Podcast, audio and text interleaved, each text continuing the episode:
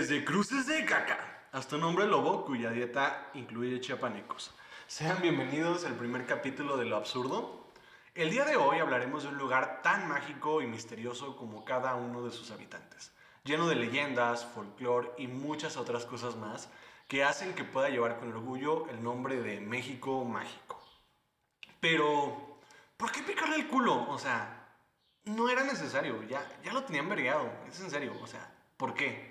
Pero bueno, ahora en serio, estuvo bien de gratis ese piquete, la verdad. Tal vez al escuchar la frase de México Mágico se les vienen a la mente algunos de los videos virales como el del Kanaka, la caída de Edgar, o historias como La Rata y el Tiner, o tal vez personajes entrañables como Qué Monito, Lord Peña, la Reina del, Albur, o cualquier persona que se haya hecho viral en los últimos días.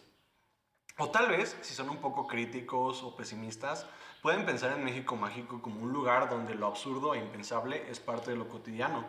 Como por ejemplo personas que creen que una pandemia a nivel global es un invento creado por los opositores al actual gobierno. O personas que creen que la cura para el COVID es una mezcla de productos naturales y químicos que se pueden encontrar en la tienda de Doña Conchita. Siendo sinceros, ambas caras de la moneda son lo que hacen a México mágico. Pero, ¿se han puesto a pensar en el México mágico de verdad? Aquel lleno de misticismo, leyendas, criaturas mágicas y lugares encantados. Pues el día de hoy hablaremos de todas estas cosas. Así que preparen su equipo de cazafantasmas a lo Carlos Trejo y acompáñenme en este viaje de lo absurdo.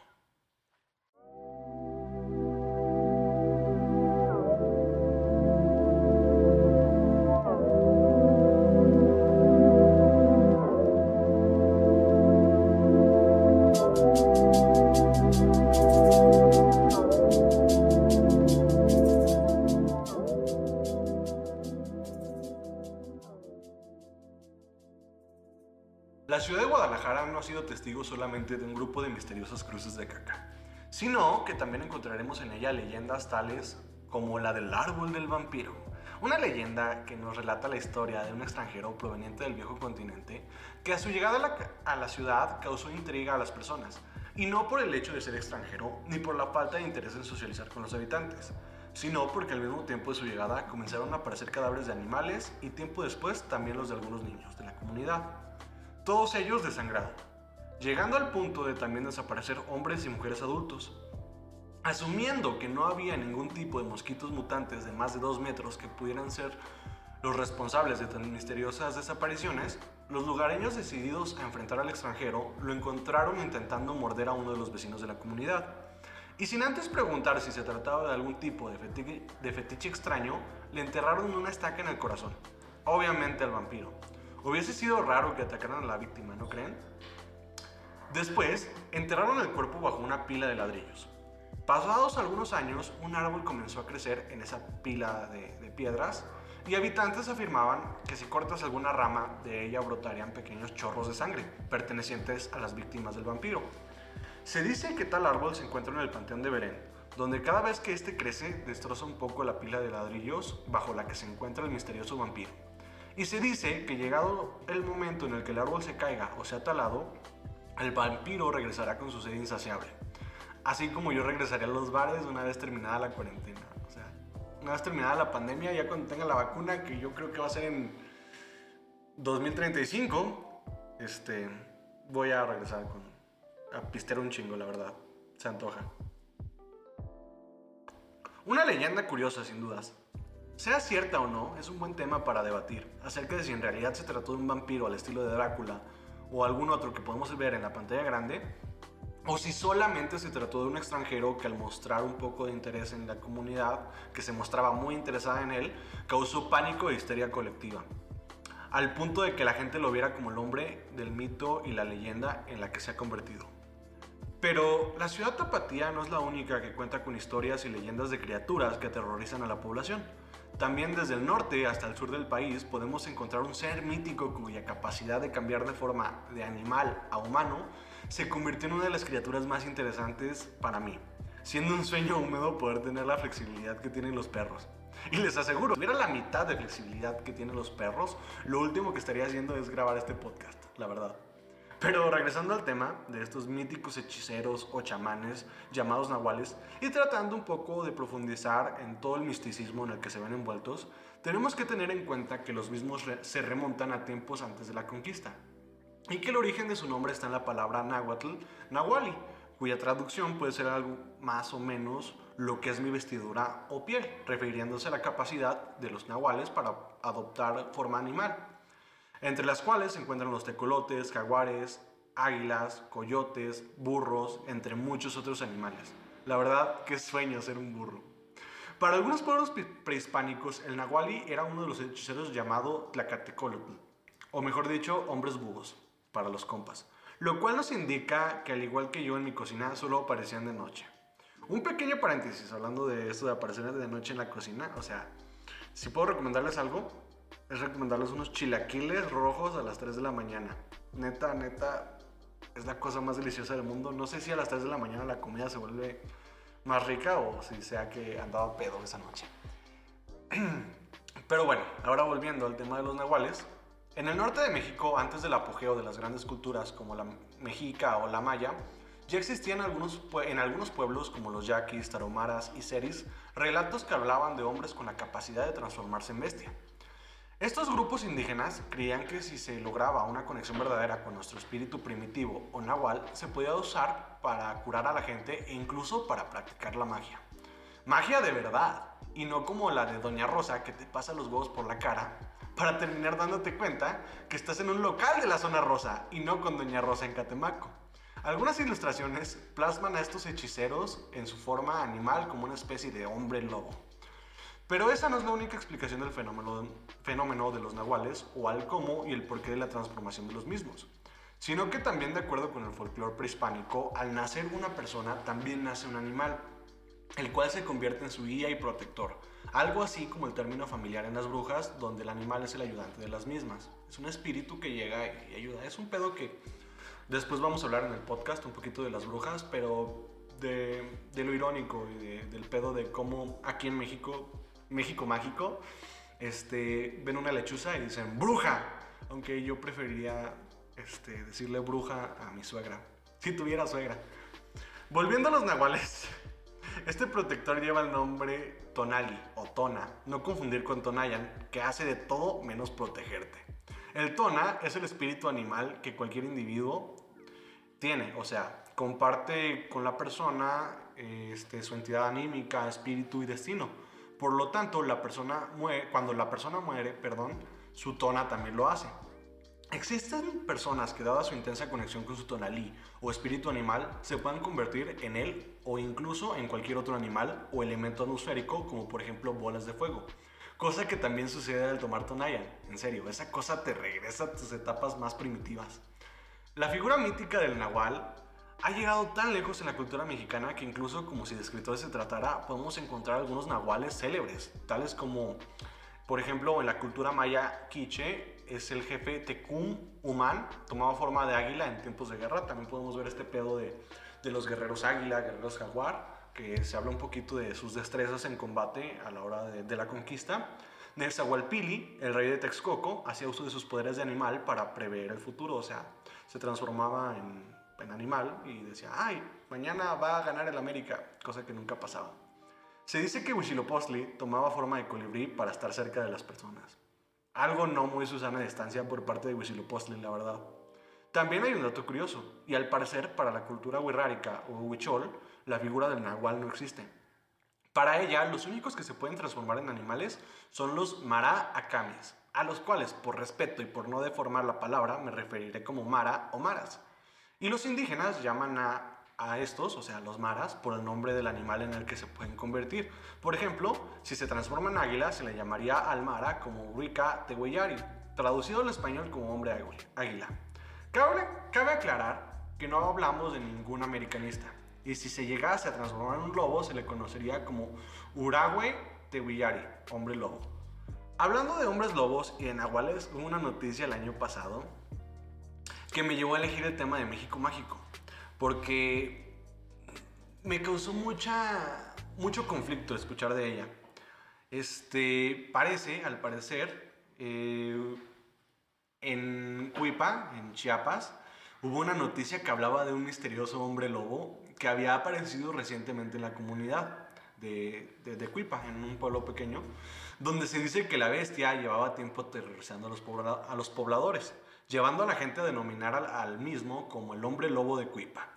Algo que puede descartar la idea que tal vez los habitantes de la región solo están sufriendo un caso de histeria colectiva es que la descripción de un cánido de gran tamaño semejante a un lobo no encaja con las especies de la región. Además, queda completamente descartada la idea de un hombre extremadamente peludo al que le gusta pasear de noche con un grupo de personas asustadas y armadas persiguiéndolo. Otra de las cosas que me lleva a creer que este hombre lobo se trata de un nahual es que la licantropía es una especie de maldición, en la cual el sujeto maldito se transforma en una bestia durante las noches de la luna llena y cede el control a sus instintos animales. Algo así como lo que pasa cuando escuchas el acordeón durante una peda y empiezas a tocarlo de manera invisible. O sea, o sea, acá te, sientes Ramón Ayala o, o, Piña siendo que no pasas de, de, acordeonero del norteño de quinta. Este, contrario a lo que sucede con los nahuales, donde no se trata de una maldición, sino de una decisión.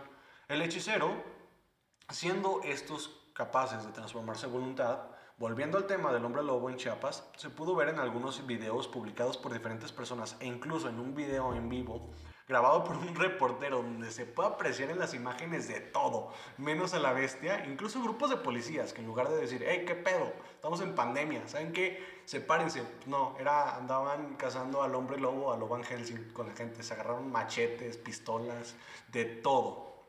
Entonces, eso sí es demasiado punk, la verdad, estar cazando un, un, hombre lobo en la noche junto a los policías, todo un pinche pueblo asustado, la verdad, mis respetos para Chiapas. Pero bueno, hay personas que afirman que solo se trata de una broma de muy mal gusto, y hay algunos otros que incluso aseguran que la bestia está herida o que se trata, como ya lo dije, de un nahual que habita en el área silvestre de la comunidad desde ya hace muchísimo tiempo, y que el mismo es inofensivo. Mientras tanto, y sin más pruebas, no podemos hacer nada más que especular y estar en Twitter mentándole la madre a Samuel García o a Carla Panini. Todavía no se me olvida eso, que hiciste culera. Este, y bueno, volviendo al tema de México Mágico, chinga tu madre Carla Panini, por cierto. Más en específico a los nahuales, se dice que existen varias formas en las que se ocurre la metamorfosis de un nahual. Y a continuación les voy a explicar de manera muy resumida y más sencilla para los que no son muy fanáticos de lo esotérico y las ciencias ocultas, lo cual, la verdad, me resultaría raro que hubiesen llegado a este punto del podcast sin ser fan de ese tipo de cosas. Pero bueno, una de ellas asegura que el brujo simplemente desaparece y se encarna en el animal a voluntad. O sea, el chamán es capaz de, incorporar su conciencia al cuerpo de un animal ya existente. O sea, es como si yo agarro mi perro, me pongo un, viaje astral y me meto en el cuerpo de, cuerpo de mi perro, algo así más o menos como una posesión. Sea de una forma u otra, hay afinidad entre el animal y el hechicero, como ya hemos mencionado, entre la persona y su tona. Otra dice que se fragmenta, para lo cual se desprende de modo deliberado de, una parte de su cuerpo los ojos, las piernas, un brazo o incluso los intestinos. De este modo, si se quiere acabar con el nahual, el mejor método es seguirle y observar dónde realiza su transformación. Robarle la parte del cuerpo de la que se desprendió, ya que de este modo sería imposible volver a su forma original y al amanecer moriría. O sea, pues, obviamente si te quitas los pinches intestinos y luego llegas, no los encuentras, pues una bolsa del súper creo que hace la misma función. Otra más afirma que el cuerpo del brujo dormido permanece en su casa, mientras su espíritu vaga en la figura de un animal.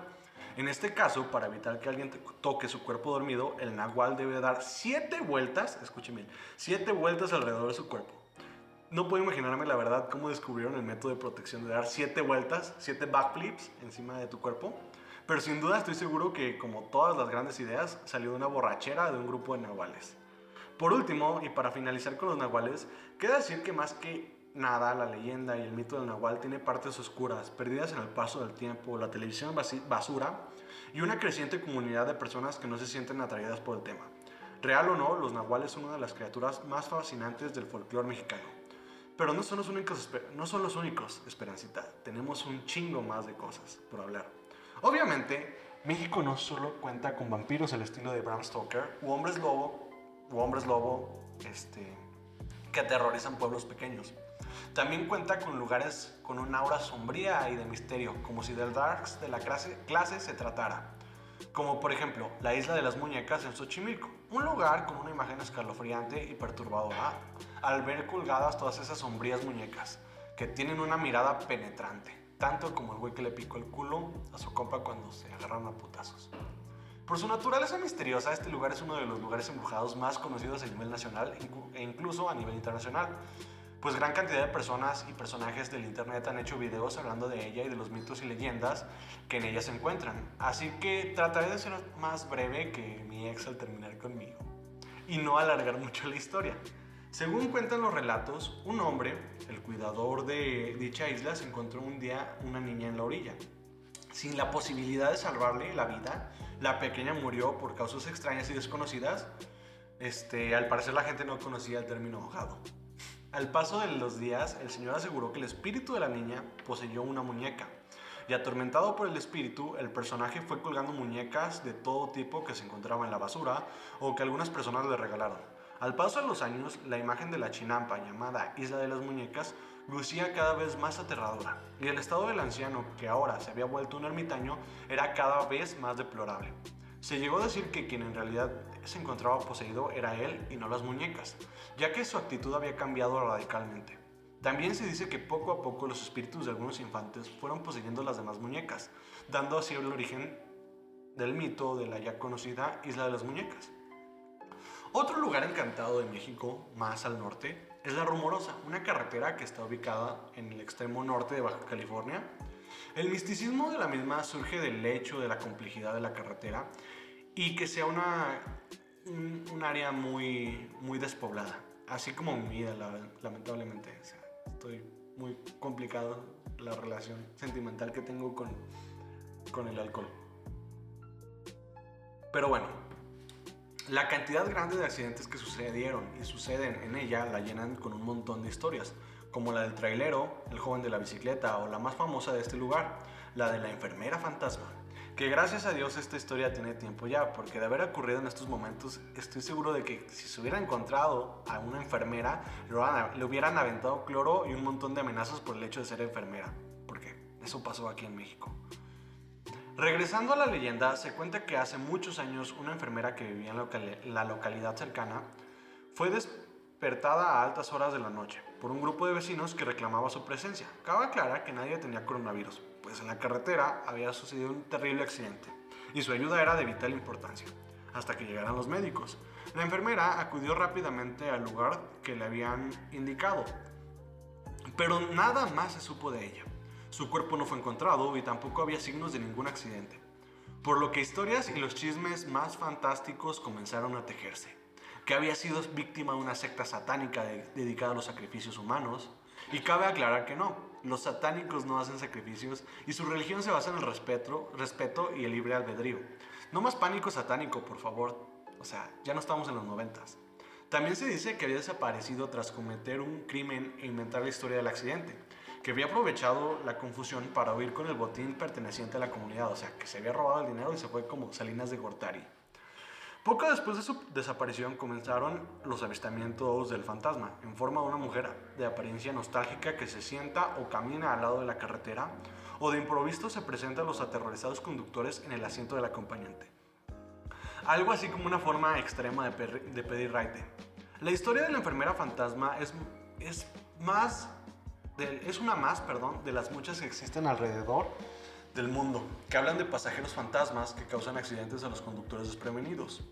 Alguna parafilia tienen los fantasmas con las carreteras y los coches, porque neta, o sea, les encantan las carreteras. Es algo parecido a los alienígenas y las vacas. O sea, siempre que hay alienígenas, se robaron una vaca, siempre que hay fantasmas, va a haber una carretera. Hablando de alienígenas y haciendo uso de un gorro de papel imaginario, de papel aluminio imaginario, perdón, por si acaso. En México existe una playa en la que se dice que gracias a estos seres de otro planeta llevan ya más de 52 años sin un solo ciclón, ya que habitantes afirman que hay alienígenas viviendo en, en ella. Este, es en la ciudad de Miramar, en Ciudad Madero, a un costado de Tampico. Algo que suena como si alguien estuviera haciendo una mala película de, de alienígenas de serie B.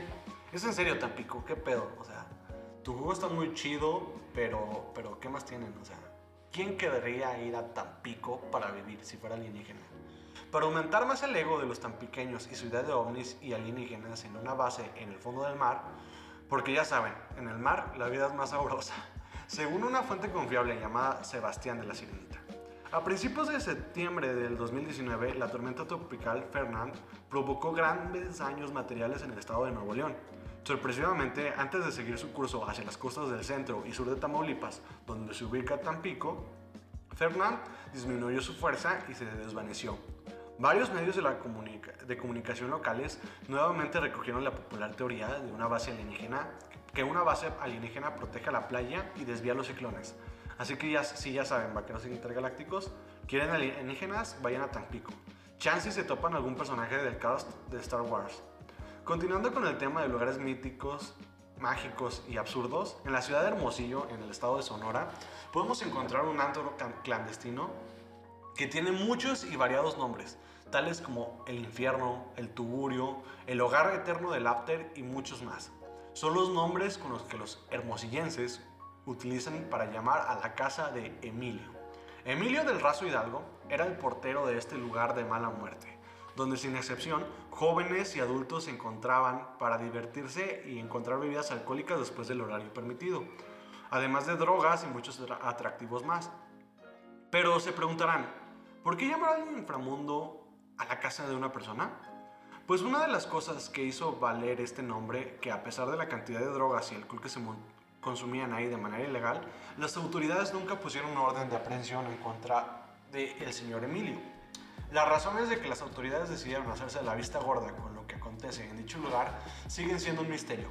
Pero regresando al tema de la casa y el lugar en sí, el escritor neolonés Gerson Gómez escribió en su portal de crónicas de Sonora un artículo sobre sus visitas a distintas cantinas de la ciudad de Hermosillo, incluida la casa de Emilio. En el mismo artículo escribe lo siguiente.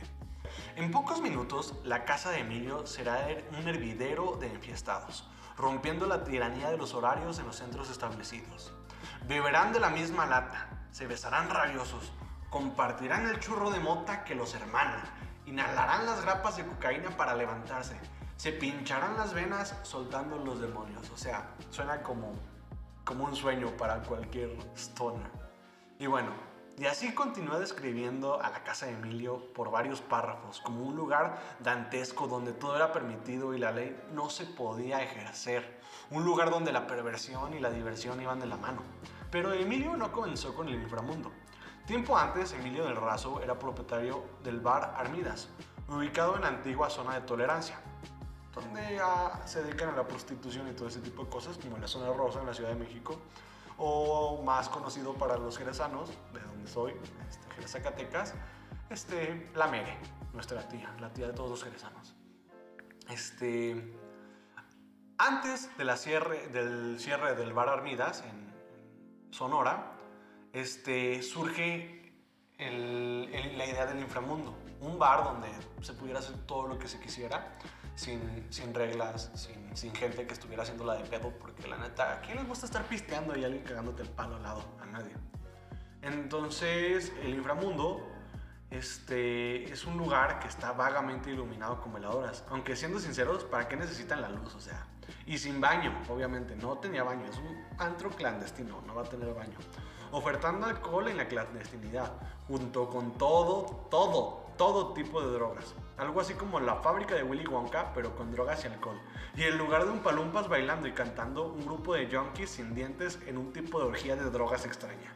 Lamentablemente, y para infortunio de un servidor, el famoso rey del aguaje en Hermosillo, o como nosotros lo conocemos, perdón, Emilio del Razo Hidalgo, falleció en el Hospital General del Estado hace dos años, ya hace dos años, en el 2019, dando fin a su reinado de diversión siendo una gran pérdida para todas aquellas personas que disfrutaban de llegar a un lugar que olía a caca de perro y el único lugar donde podías hacer del baño era un patio central, dejando un gran vacío silencioso donde ya no suenan más, más, cumbias, donde no se abren más tecates y donde no se forjarán más churros, siendo la casa de Emilio un lugar mágico, no por ningún tipo de fantasmas o maldición como lo vimos en los lugares anteriores como la rumorosa, o la isla de las muñecas.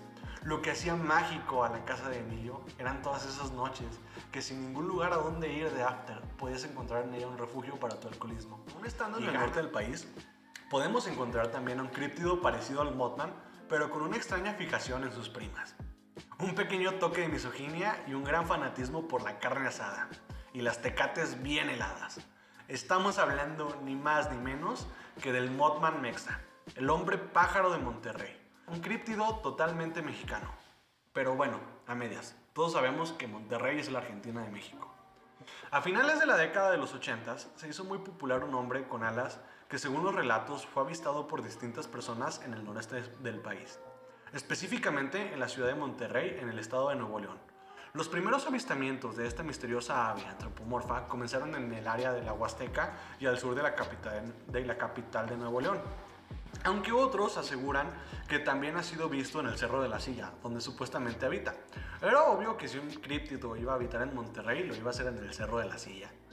No hay nada más regiomontano que eso. Bueno, a excepción de que tus papás sean primos. Eso sí es full regio. O sea, si te apellidas García García, eres el rey de Nuevo León. Todos los testigos coincidían en la descripción de un hombre pájaro humanoide de aproximadamente 5 metros, o sea, 3 yo, con alas extendidas, es de color negro y tiene ojos brillantes. Con el paso de los años y, dada la popularidad de la leyenda, se ha dicho que podía tratarse de una antigua especie de animal que nunca se extinguió y que vive en las cuevas de los cerros. Otros dicen que es un vampiro, mientras hay quienes aseguran que es un alienígena. Hay personas que también afirman que viste una túnica roja con un pentagrama teniendo una figura parecida perdón, a la de un demonio. Puede resultar un poco, o mejor dicho, demasiado irreal la idea de que, de un ser que reúna todas estas características cuyo único interés es aterrorizar a los regios, quiera existir. O sea, para asustar a un regio lo único que, que hay que hacer es ponerle a dos hombres besándose y con eso ya fue a la iglesia 20 veces. Pero bueno, también hay personas que lo relacionan con el chupacabras, siendo para mí lógico dada la descripción del chupacabras se asimila más a un alienígena punk adicto al crack que a la de un humanoide de 5 metros con ojos grandes y rojos y un par de alas. En fechas más recientes y con tecnología más avanzada, aún no se tienen pruebas de la existencia de tan misteriosa criatura, más allá de una foto tomada a una persona en el Cerro de la Silla donde se pueda apreciar un ser con estas características volando a la lejanía. Sin dudas, México, un lugar mágico, con tantas historias, leyendas, lugares y personajes, que si me tomara el tiempo de hablar de todos y cada uno de ellos, este episodio duraría mil horas, y no exactamente como las de las canciones. Pero bueno, sin nada más absurdo que agregar que me presencia, me despido. Y hasta la próxima, vaqueros intergalácticos. Recuerden comer frutas, verduras y que, que la pandemia no los tenga igual de vueltos locos que yo. Salud hasta la próxima. Les deseo que pasen un feliz fin de semana y nos vemos. Este, muchas gracias por llegar hasta este punto y quiero agradecerles a las personas que están en el equipo de producción, tanto a las personas que han estado apoyando este proyecto, que me hace mucha ilusión poder grabarlo y, y nada, ahora sí, a pistearse dicho. Hasta luego.